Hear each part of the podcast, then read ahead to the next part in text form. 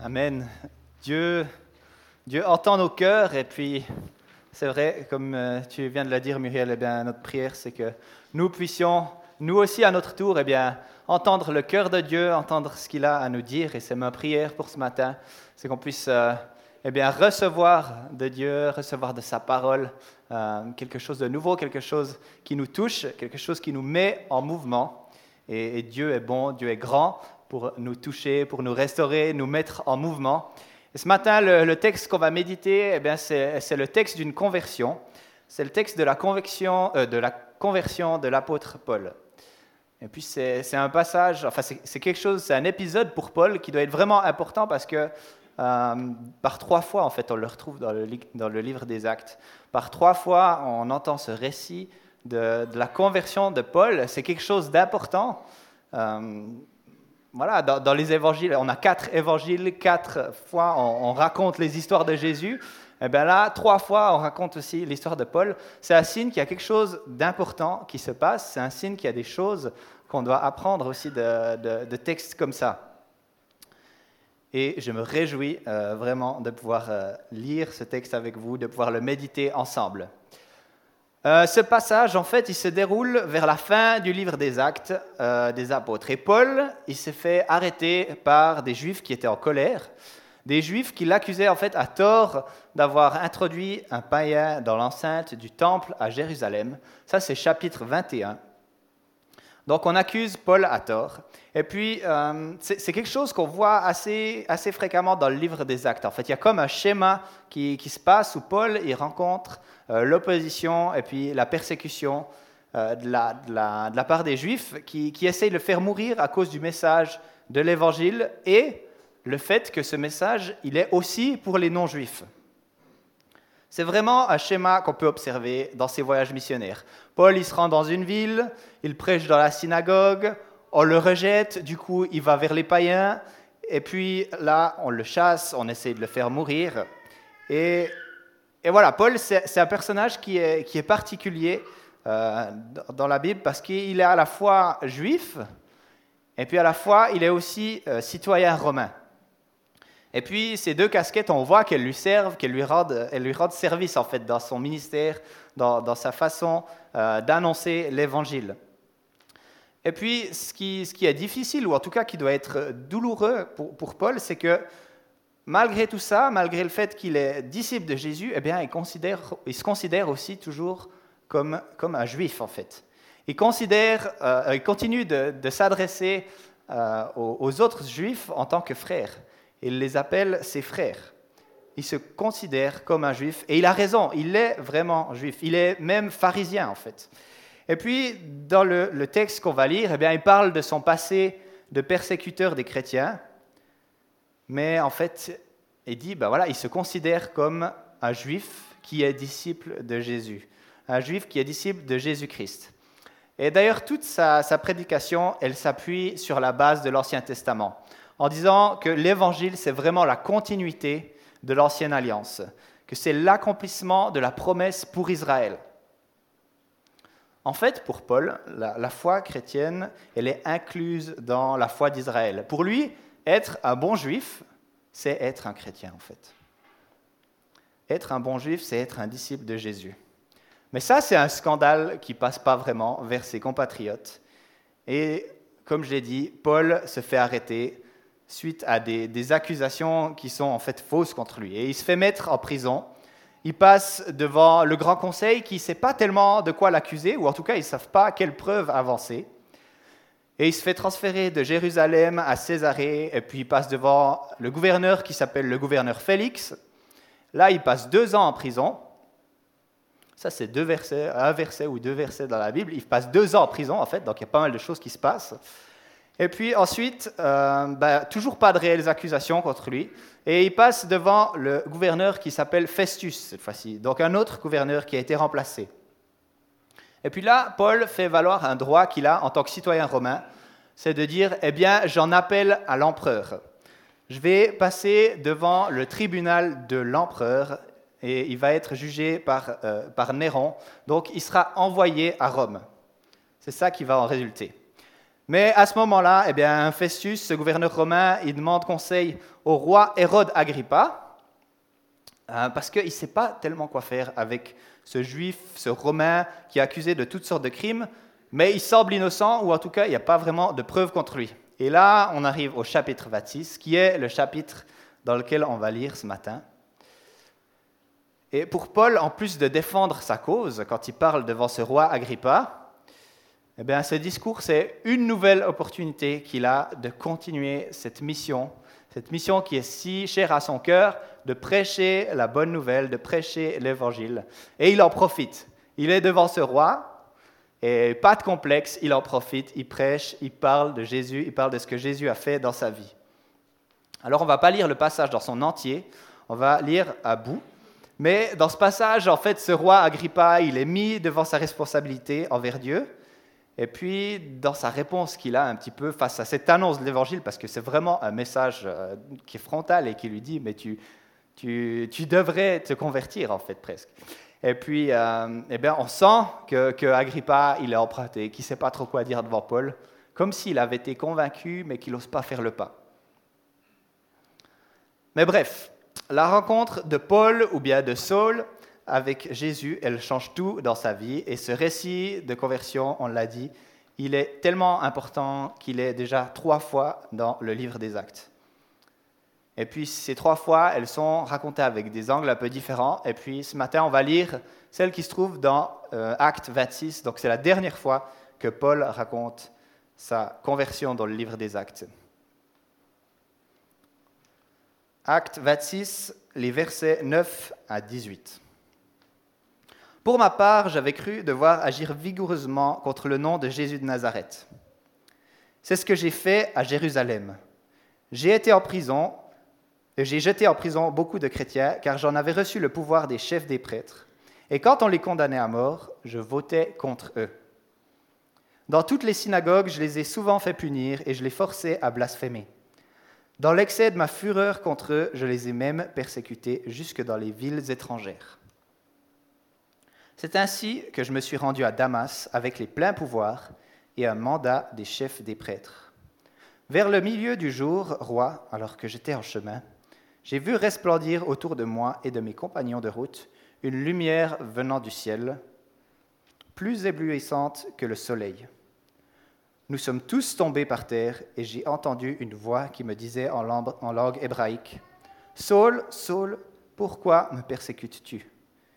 Il te serait dur de te rebeller contre les aiguillons. J'ai répondu, Qui es-tu, Seigneur? Et le Seigneur a dit, Je suis Jésus, celui que tu persécutes. Mais lève-toi et tiens-toi debout, car je te suis apparu pour faire de toi le serviteur et le témoin de ce que tu as vu et de ce que je te montrerai. Je t'ai choisi du milieu de ce peuple et des non-juifs vers qui je t'envoie.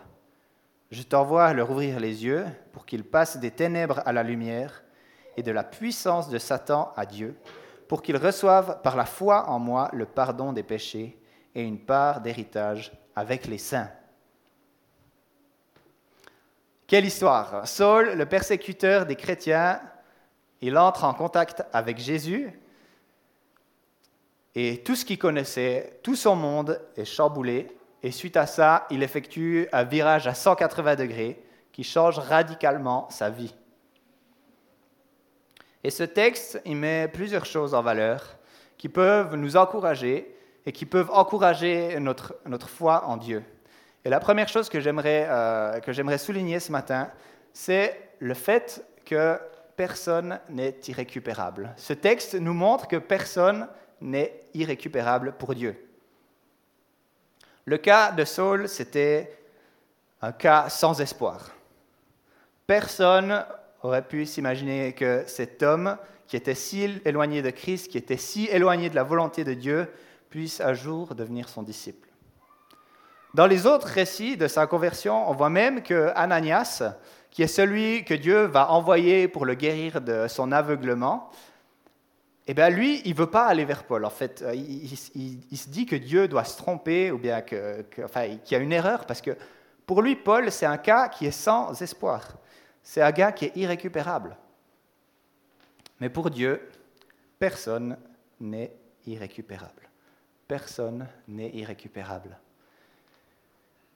Et ça, c'est une réalité qui peut nous paraître toute simple ou bien élémentaire de la foi chrétienne, ou bien peut-être aussi au contraire, c'est un concept qu'on a de la peine à saisir, c'est un concept qu'on a de la peine à accepter. Mais pourtant, aux yeux de Dieu, personne n'est irrécupérable. Dieu nous aime d'un amour qui dépasse tout ce qu'on peut comprendre, et il n'y a rien qui pourrait faire qu'on soit trop éloigné de lui pour qu'il puisse accomplir sa volonté pour nous. Il n'y a pas de péché qui soit trop sale. Saul, c'était un persécuteur. C'était peut-être même un meurtrier, ou en tout cas, il était complice de meurtre. Paul, c'était quelqu'un de légaliste. Il faisait tout pour qu'on respecte la loi à la lettre, tout en devant se rendre à l'évidence que lui-même, ou bien aucun humain en fait, ne pouvait euh, suivre parfaitement cette loi. Et puis il était lui-même accusé par cette loi qui se battait tant pour faire respecter. En fait, Saul était vraiment éloigné du cœur de Dieu, vraiment loin, mais pas trop loin pour Dieu qui avait un plan pour sa vie. Et ce plan, ce n'était pas seulement pour son propre salut à lui, mais c'était pour le salut des nations aussi. Alors oui, nous avons tous péché et nous, sommes tous, nous nous sommes tous éloignés de Dieu. On fait tous des choses dont on a honte devant Dieu, et pourtant, malgré tout ça, l'amour de Dieu demeure. Et pourtant, malgré tout ça, l'appel de Dieu pour notre vie demeure. Alors là, je viens de parler d'une partie bien, on pourrait dire, consciente du péché de, Saul. Mais en fait, il y a quelque chose de sournois aussi chez lui, c'est que Saul, en fait, était persuadé de faire ce qui était juste. Il était persuadé de faire la volonté de Dieu. Dans son discours, il le dit lui-même, j'avais cru devoir agir vigoureusement contre le nom de Jésus de Nazareth. Je pensais que c'était la bonne chose à faire. Alors c'est une chose de, pécher en sachant qu'on est sur la mauvaise voie, mais c'est aussi une autre chose de penser qu'on fait la bonne chose alors qu'on va contre la volonté de Dieu. Et je crois que ça, c'est un danger qui nous guette en fait tous. Saul, il était engagé dans la lutte contre les chrétiens et il avait beaucoup de gens autour de lui qui approuvaient, qui confirmaient ce qu'il faisait. Et il l'encourageait dans cette persécution de Jésus. Et peut-être que ça, ça peut encore sembler plus irrécupérable. Quelqu'un qui est persuadé qu'il est dans le juste, mais qui fonce droit dans le mur avec des gens qui l'encouragent encore dans cette direction. Il n'avait probablement pas beaucoup de gens dans son entourage qui le remettaient en question, qui remettaient en question ce qu'il faisait.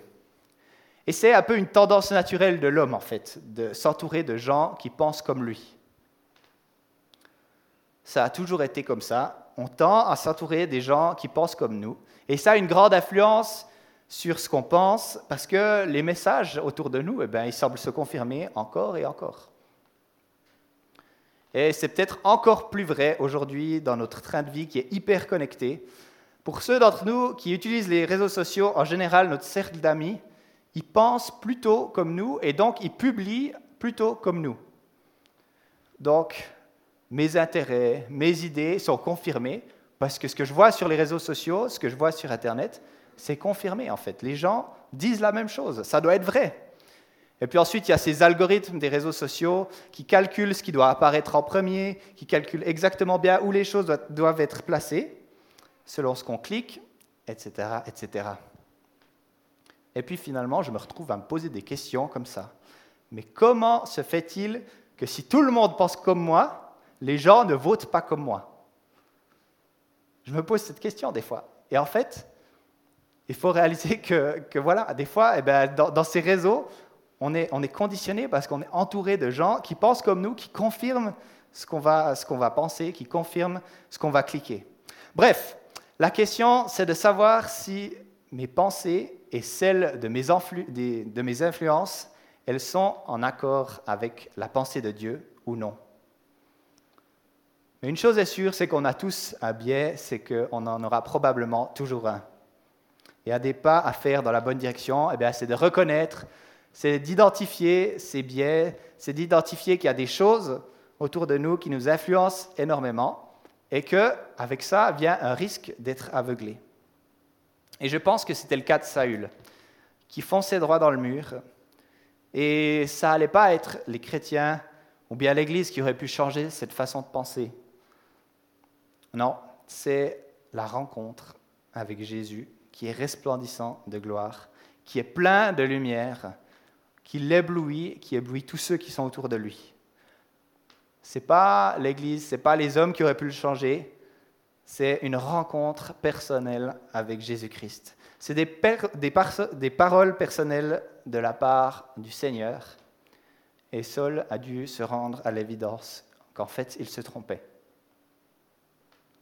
Le même Dieu qui a créé l'univers par sa parole prononce une parole et la vie de Saul est complètement transformée. Son péché est mis à la lumière. Dieu a des choses à dire, il a des choses à dire sur notre façon de le concevoir, il a des choses à dire sur notre comportement, sur nos paroles, sur nos pensées, etc. Et Dieu prononce une parole et nos vies sont chamboulées. Dieu a une parole à dire. Et cette parole, ce sera jamais tu es irrécupérable. Cette parole sera jamais tu es bon à rien, on peut rien faire avec toi. Non. Cette parole, ce sera toujours je suis Jésus. Je suis avec toi. J'ai un plan pour ta vie. Alors j'aimerais t'inviter à poser cette question à Dieu lui-même. Quelle est ta parole que tu as pour moi, Seigneur? Quelle est ta parole pour moi? Quelle est cette parole que tu as à dire sur ma façon d'éduquer mes enfants? Quelle est ta parole sur mon couple? Quelle parole sur mes relations au travail? Quelle parole sur mes questions financières, sur ma vie de prière? Quelle parole sur ma façon de comprendre ta volonté pour ma vie? Nous avons besoin de rencontrer Dieu et d'entendre sa parole, cette parole qui transforme nos vies, d'être auprès de lui parce qu'il nous parle et parce qu'il transforme nos vies. Quelle est la parole de Dieu pour ta vie? La parole de Jésus, elle est très claire. Dans ce passage, elle est très claire. Je suis Jésus, celui que tu persécutes. Et ensuite, il continue en disant, je vais t'utiliser pour faire des disciples, pour que des gens passent des, lumières, euh, des ténèbres à la lumière. Dieu a un plan pour Paul et il est bien déterminé à le mettre en œuvre, et c'est sûr. Mais dans ce passage, il y a cette parole qui est un petit peu spéciale, qui est un petit peu mystérieuse. Il serait dur de te rebeller contre les aiguillons. Qu'est-ce que ça pourrait bien pouvoir signifier? Suivant les versions, en plus, c'est encore un, petit peu, un petit peu plus spécial, c'est des mots que, que je ne connaissais pas. Bref, les aiguillons, ils étaient utilisés pour les bœufs lorsqu'ils labouraient, pour éviter que la bête, elle dévie ou bien elle se débatte. Il serait dur de te rebeller contre les aiguillons. Donc ces aiguillons, ils étaient au bout d'un bâton, et puis le laboureur, il le tenait proche du bœuf, et puis, si le bœuf se débattait, eh bien, ça le blessait. Et avec ça, la bête, eh bien, elle avait vite compris que ça servait à rien de se débattre, ça servait à rien d'essayer de dévier, parce que ça la blessait. Alors, on doit se demander quels sont les aiguillons que Jésus mentionne? Qu'est-ce que ça veut dire pour Paul? Si Paul, il avait des aiguillons, qu'est-ce que ça veut dire pour son processus de conversion? Bien, je pense que cette parole de Jésus, elle pourrait suggérer en fait que Paul avait déjà une sorte de conscience que les chrétiens pouvaient avoir raison. Ou en tout cas, que Dieu était déjà en train de travailler son cœur. Si par cette parole, Jésus lui dit, arrête de résister, tu vois bien que tu ne pourras pas tenir, tu vois bien que ce n'est pas rentable de résister, eh bien, c'est que son cœur était déjà travaillé, qu'il était déjà dans le doute. Alors peut-être, un de ces aiguillons, ça aurait pu être Jésus lui-même. Certains spécialistes pensent que puisque Paul et Jésus avaient environ le même âge, c'est bien probable qu'ils aient pu se rencontrer de leur vivant. Enfin, du vivant de Jésus, de son ministère terrestre. Et ça, ça aurait forcément eu un impact sur lui. Alors on ne peut pas vérifier cette hypothèse, on ne peut pas savoir s'ils se sont rencontrés euh, avec certitude. Mais ce qui est sûr, c'est que, en tout cas, Paul avait entendu parler de Jésus. Ce qui est sûr, c'est qu'il avait entendu des histoires sur lui, c'est qu'il avait entendu des histoires sur ses miracles, sur sa personne, sur qui Jésus prétendait être. Et ça, eh bien, ouvertement, il ne le faisait pas, mais je pense qu'il devait se poser des questions à l'intérieur de lui qu'il avait peut-être des doutes. Dieu travaillait son cœur, Dieu travaillait sa conscience. Un autre aiguillon pour Paul, ça devait être Étienne, en particulier son exécution. Et là, il n'y a pas de doute, on sait que Paul était témoin, que Paul était présent à ce moment-là, parce que c'est lui-même qui porte les manteaux de ceux qui vont lapider Étienne, de ceux qui lui font un procès. Qu'est-ce qui se passe durant ce moment où Étienne est, lapidé, ou Étienne meurt en martyr, voilà ce qui se passe. Il y a le visage de ce chrétien qui se met à briller comme celui d'un ange. Ce chrétien, il accepte l'exécution et il n'oppose pas de résistance. Il est calme. Ce chrétien, il a un discours qui est plein d'audace, qui raconte le plan de Dieu de l'Ancien Testament jusqu'à Jésus lui-même. Et finalement, au moment de mourir, ce chrétien, il dit qu'il voit le Fils de l'homme, c'est-à-dire Jésus, qui est assis à la droite de Dieu. Et de la même manière que Jésus va le faire, au moment de, sa mort, il demande à Dieu de ne pas tenir compte du péché de ses bourreaux. Je pense que Paul n'a pas pu rester indifférent à tout ça. Je pense que cet épisode, il a dû tourner dans sa tête, il a dû, il a dû le suivre, et Dieu a travaillé son cœur avec ce qu'il a vu, avec le témoignage de cet événement qu'il ne l'a pas laissé tranquille. Et malgré tout ça, il a continué de persécuter les chrétiens malgré tout ça, en fait, il a fait preuve de fanatisme contre les chrétiens. Et souvent, un fanatisme comme ça qui est poussé à l'extrême, on le sait, c'est pour compenser des doutes. Dans ce cas-là, les doutes que les chrétiens, en fait, pourraient avoir raison. Alors oui, la conversion de Paul, elle a été instantanée au moment où il a rencontré Jésus, mais je crois que son cœur a été travaillé de longue date, au cours d'un long processus où il y avait comme une rébellion contre ces aiguillons que Dieu a mis dans sa vie. Une, rébellion contre les, aiguillons que Dieu a mis dans sa vie. Et Dieu est patient, Dieu sait assister, Dieu sait où mettre le doigt pour que sa volonté, elle s'accomplisse, pour que le message qu'il a donné puisse passer. Et Dieu est puissant pour accomplir ça. Je suis Jésus, celui, qui te, euh, celui que tu persécutes une seule mention du nom de Jésus. Ce nom qui pensait devoir combattre, ce nom qui avait forcé beaucoup de, qu'il avait forcé beaucoup de chrétiens à, blasphémer. Le nom de Jésus est suffisamment puissant pour retourner complètement la vie du plus zélé des persécuteurs. Et aujourd'hui, Dieu continue d'être patient envers nous. Il continue de placer des choses et parfois, malheureusement pour nous, c'est des choses qui sont difficiles, comme des aiguillons pour nous mettre sur le chemin qu'il a prévu pour nous. Mais Dieu est patient pour nous communiquer quel est le chemin qu'il aimerait qu'on suive. Et tout à nouveau, eh ben, c'est à nous, c'est notre responsabilité de demander à Dieu quelles sont les choses qui placent devant nous. En quoi le Saint-Esprit travaille ma conscience ou est-ce que dans, ma vie, Dieu répète continuellement sa volonté pour ma vie? Je crois qu'on est appelé à rencontrer Jésus, vraiment, comme Paul sur ce chemin de Damas. Dieu nous appelle à nous aligner à sa volonté, à lui faire la première place dans notre vie et à entendre les paroles qu'il a pour nous. Parce que ces paroles sont des paroles de vie, des paroles d'espoir. Et son nom, ce nom est puissant pour nous mettre sur la voie. Son nom est puissant pour nous sauver. Son nom est puissant pour nous guider dans ses plans. Vivre dans une voie qui l'honore, qui le glorifie. c'est le nom de Jésus, le Seigneur de gloire, qui est assis à la droite de Dieu. Lève-toi et tiens debout. Lève-toi et tiens-toi debout. À ce moment-là, dans le passage, on voit que Saul ne tient pas debout dans la, présence glorieuse, dans la présence glorieuse de Dieu.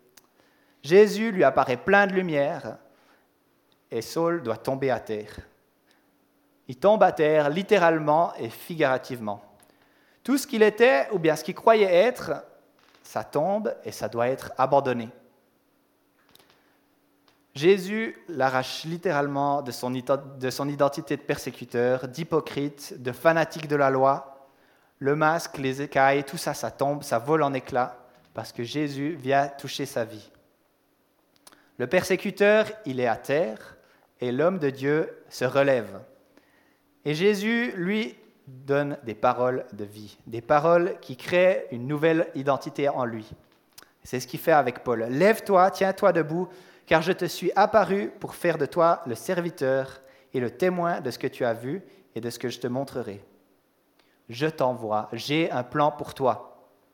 Jésus veut établir Paul dans son identité d'enfant de Dieu et faire de lui un témoin. Et on connaît la suite, Paul devient l'apôtre des païens, un des tout premiers missionnaires, l'implantateur de plein d'églises, l'auteur de près de la moitié du Nouveau Testament. Lorsque Dieu fait de nous des enfants, lorsqu'on se soumet à sa volonté, il nous met en mouvement pour participer à sa mission. Je t'envoie leur ouvrir les yeux pour qu'ils passent des ténèbres à la lumière et de la puissance de Satan à Dieu, pour qu'ils reçoivent, par la foi en moi le pardon des péchés et une part d'héritage avec les saints. C'est exactement ce que Paul est en train de faire en témoignant devant le roi Agrippa. C'est ce qu'il avait fait en témoignant devant les gouverneurs avant. Il témoigne pour que des gens passent des ténèbres à la lumière.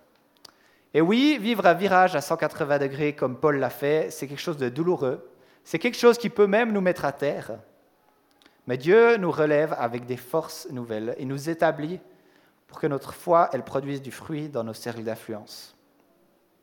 Tout comme il l'a fait pour Paul, la parole de Dieu pour notre vie, c'est une invitation à entrer dans sa mission. Une invitation à vivre pour lui, une invitation à vivre pour notre prochain. Jésus nous avait donné cette mission. Allez donc dans le monde, faites des disciples parmi tous les peuples, baptisez-les au nom du Père, du Fils et du Saint-Esprit, apprenez-leur à obéir à tout ce que je vous ai prescrit. Et voici, je suis moi-même avec vous chaque jour jusqu'à la fin du monde. Cette mission que Jésus nous a donnée, elle nous concerne tous. Et cette mission, elle n'a pas un impact anodin sur la vie des gens. Jésus nous permet de participer à la mission de faire son œuvre, qui est de faire passer des gens des ténèbres à la lumière, de passer des puissances de Satan à la puissance de Dieu. C'est tellement beau, c'est tellement beau. Alors, Ma prière, c'est qu'on puisse participer à cette mission. Alors ce matin, où que tu te trouves sur le chemin, Jésus veut nous rencontrer, Jésus veut toucher notre vie et il veut faire son œuvre en nous. Cette rencontre avec Jésus, elle ne sera pas sans effet, elle va produire du fruit, j'en suis certain. Trois choses dont je suis certain, on les a vues ce matin. Quand Jésus nous rencontre, il nous rappelle que personne n'est irrécupérable. Il me rappelle que je ne suis pas irrécupérable malgré mes fautes. Dieu vient nous chercher dans nos misères les plus profondes. Il nous rappelle qu'il est patient pour nous montrer la voie à suivre et travailler notre conscience. Il est patient pour continuer, continuer de donner son message pour notre vie, de nous dire sa volonté. Et puis ces paroles, eh bien, c'est des paroles qui, sont, euh, qui produisent la vie en nous, et qui produisent la vie aussi pour notre entourage, pour nous mettre en mouvement dans le monde entier, pour nous mettre en mouvement pour sa mission. Alors ma question pour nous ce matin, eh bien, c'est cette rencontre avec Jésus. Quel est le virage qu'elle va produire dans notre vie? Cette rencontre avec Jésus, quel est le virage qu'elle produit en tant qu'Église? Quel est le virage qu'elle produit en tant que famille? Eh bien, Jésus nous rencontre et Jésus veut nous parler. Est-ce que nous, on va aller à sa rencontre? Est-ce que nous, on va accepter ses paroles, on va entendre sa voix? La balle, elle est dans notre camp. Mais Dieu a des paroles de vie pour nous. Seigneur, merci pour ce Dieu puissant, ce Dieu glorieux que tu es. Merci parce que tu as reculé devant rien pour aller chercher Paul dans sa misère et tu vas reculer devant rien pour venir auprès de nous. Tu as reculé devant rien pour venir auprès de nous, Seigneur. Tu persévérant pour nous mettre sur la voie que tu as pour nous, Seigneur. Alors apprends-nous à entendre ta voix et à te suivre et à aller là où toi, tu veux nous envoyer, Seigneur. Merci parce que tu nous mets en mouvement. Merci parce que tu as une mission pour nous, pour chacun d'entre nous. Seigneur, qu'on puisse saisir euh, cette opportunité que tu nous donnes, Seigneur. Et tu viens à la rencontre de chacun, Seigneur, et que eh bien, ma prière, c'est qu'on puisse se tourner vers toi et entendre ta voix, entendre tes paroles, qu'on puisse se soumettre à toi et à ta volonté. Tu es le Dieu puissant, tu chasses les ténèbres, tu apportes la lumière, tu apportes la vie. Et quelle joie de pouvoir être tes enfants, Seigneur. Merci pour ce que tu fais. Gloire à toi, Jésus.